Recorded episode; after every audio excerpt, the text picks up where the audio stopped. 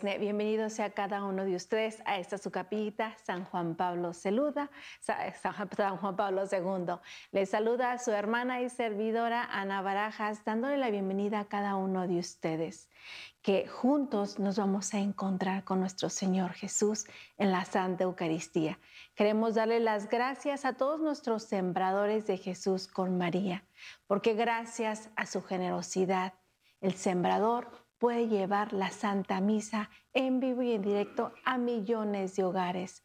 Muchas gracias, queridos y fieles sembradores de Jesús con María. Le damos las gracias también al Padre Filiberto Cortés, que estará presidiendo la Santa Misa el día de hoy.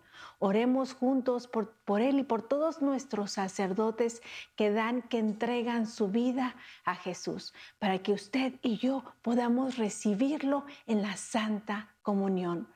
Le queremos dar la bienvenida a cada uno de ustedes y agradecerles a ustedes y que hoy martes, segundo semana de, del tiempo ordinario, nosotros entreguemos nuestro corazón, lo abramos para recibir la palabra de Dios, para recibir a Jesús Eucaristía.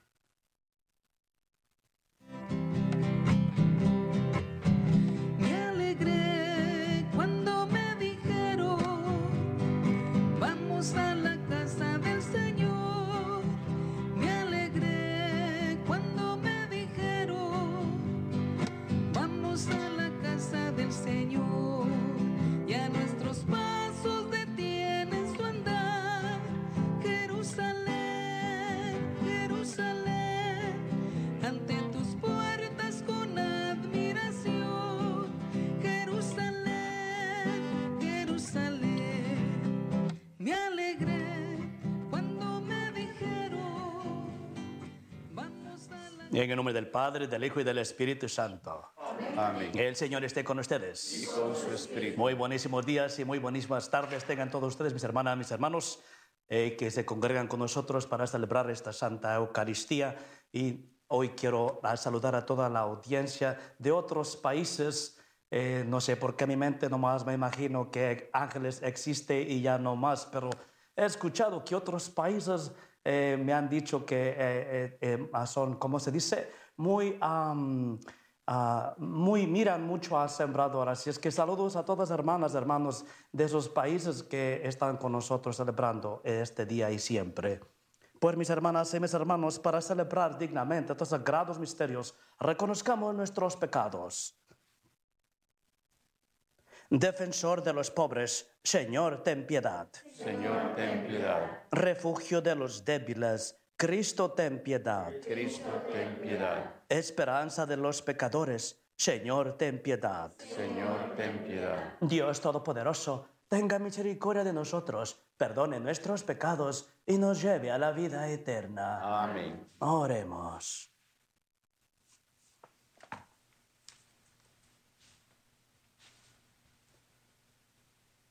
Apiádate, Señor, de tu pueblo y perdónale todos sus pecados, para que tu indulgencia aleje de nosotros lo que hemos merecido por nuestras ofensas.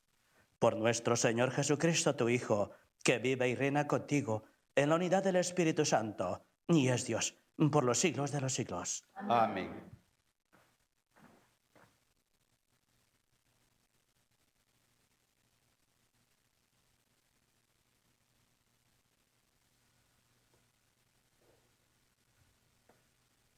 Lectura del primer libro de Samuel.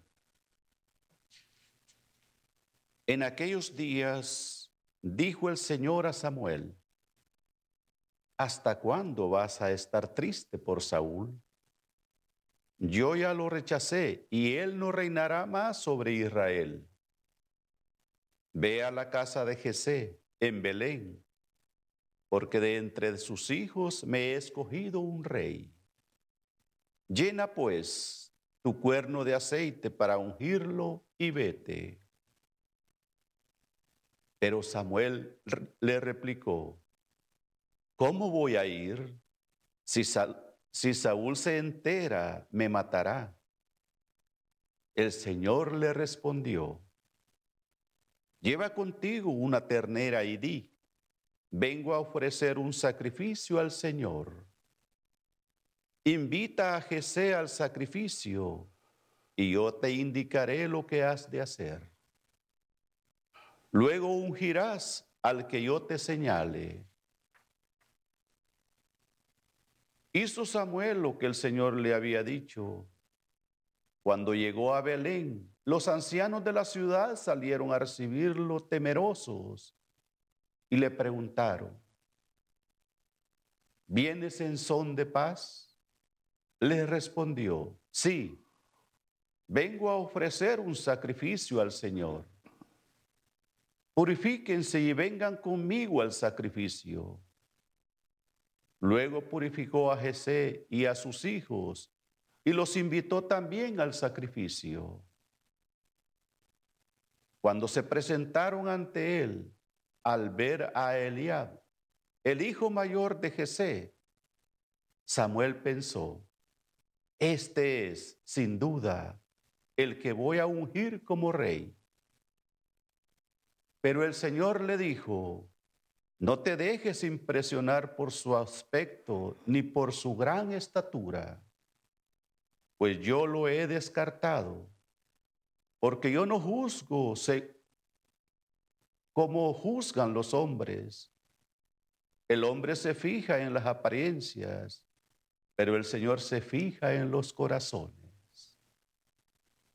Entonces Jesé llamó a su hijo Aninabad y lo hizo pasar ante Samuel, el cual le dijo, tampoco éste lo ha escogido el Señor. Jesé hizo pasar a Samá, pero Samuel le dijo, a este tampoco lo ha elegido el Señor. Así fueron pasando ante Samuel siete de los hijos de Jesé, pero Samuel dijo, Ninguno de estos es el elegido del Señor. Luego le preguntó a Jesé, ¿son estos todos tus hijos? Él respondió, falta el más pequeño que está cuidando el rebaño. Samuel le dijo, hazlo venir, porque no nos sentaremos a comer hasta que llegue. Y Jesé lo mandó a llamar. El muchacho era rubio, de ojos vivos y buena presencia. Entonces el Señor dijo a Samuel, levántate y úngelo, porque este es. Tomó Samuel el cuerno con el aceite y lo ungió delante de sus hermanos. A partir de aquel día, el Espíritu del Señor estuvo con David Samuel se despidió y regresó a Ramá. Palabra de Dios. Te alabamos, Señor. He encontrado a David, mi servidor.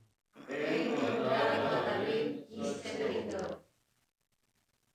Hablando tú en visión a tus enemigos, un día les dijiste, He escogido a un valiente de mi pueblo y he ceñido a sus sienes la corona. He encontrado a David, mi servidor. He encontrado a David, mi servidor, y con mi aceite santo lo he ungido. Lo sostendrá mi mano y le dará mi brazo fortaleza. He encontrado a David, mi servidor. Él me podrá decir, tú eres mi Padre, el Dios que me protege y que me salva. Y yo lo nombraré mi primogénito sobre todos los reyes de la tierra. He encontrado a David, mi servidor.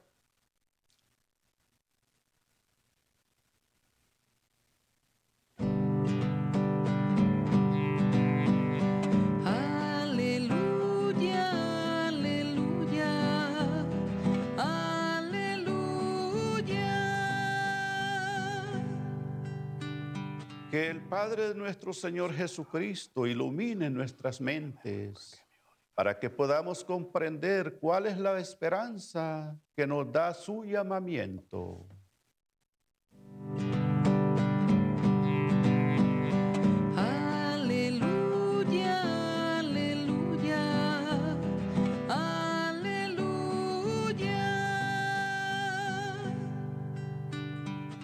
El Señor esté con ustedes. La lectura del Santo Evangelio según San Marcos. Un sábado Jesús iba caminando entre los sembrados y sus discípulos comenzaron a arrancar espigas al pasar. Entonces los fariseos le preguntaron, ¿por qué hacen tus discípulos algo que no está permitido hacer en sábado?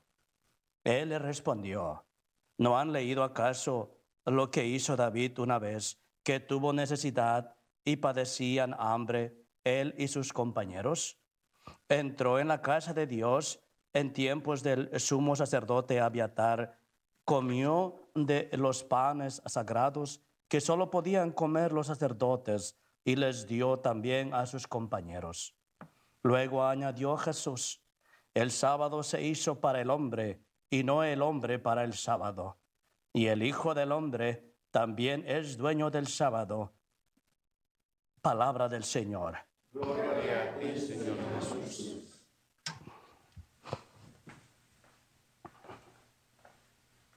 Y quiero predicarles, mis hermanos, hoy de la primera lectura que leímos del profeta Samuel. El rey David eh, era un pastor y los hermanos que Jesús tenía, pues son los que presentó al profeta Samuel para ungirlo. Y Dios nos dice que Dios no mira como mira el hombre. Y quisiera más o menos descifrar un poquito, podemos decirlo así, el contexto uh, de, estos, de esta familia de Jesús. Pues eh, podemos pensar o imaginaros, mis hermanos, que, que Samuel iba a ungir a uno de los hijos de Jesé. Y pues en este caso, Jesé podemos especular que va a presentar a lo que es mejor en sus ojos de él, que posiblemente podría ser el hijo escogido, ungido por el profeta. Más bien, entonces trae a sus hijos y al que menos piense que es digno o que tiene la posibilidad de ser ungido, ni siquiera lo llama a esta ceremonia muy importante, porque lo tiene allá lejos, o por decirlo, no lejos, por decirlo porque nos vemos a una distancia, ¿verdad? Pero a una distancia en que ni siquiera fue invitado. Y podemos decir unas cuantas cosas al respecto de esto. Pues ya dijimos, ¿no? Que podría ser algo muy importante para una familia, porque una comida, un sacrificio, o sea, algo importante, ¿no? Pues es una cosa que queremos mirar. ¿eh? Primero que no es invitado a la gran fiesta, gran ceremonia, holocausto. Bueno, y la segunda cosa que quiero presentar es, como dije anteriormente, en que se presenta a lo que a sus ojos de él son dignos de recibir posiblemente esa unción del profeta. Y una cosa más, hay muchas cosas más que podemos decir, pero nomás para hacer el punto de lo que quiero ir, ¿no? Que en este tiempo, sabemos todos, ¿no? En el, contexto histórico de los judíos, pues que ser un pastor eh, era como un trabajo muy mínimo, no era muy respetado ese trabajo de pastor. Todos sabemos eso, ¿no? Si estudiamos un poco la cultura judía.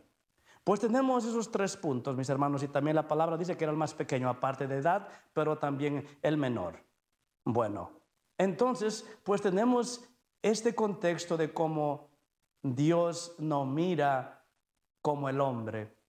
Y el último punto que quiero hacer, mis hermanos, no tan solo la rivalidad de entre hermanos, que a nosotros también nos puede suceder, rivalidad entre hermanos, no las envidias mm, de, entre familia, pero también cómo Dios mira y cómo uno piensa, piensa, ¿verdad?, que las personas más importantes son las que van a recibir la gloria del Señor.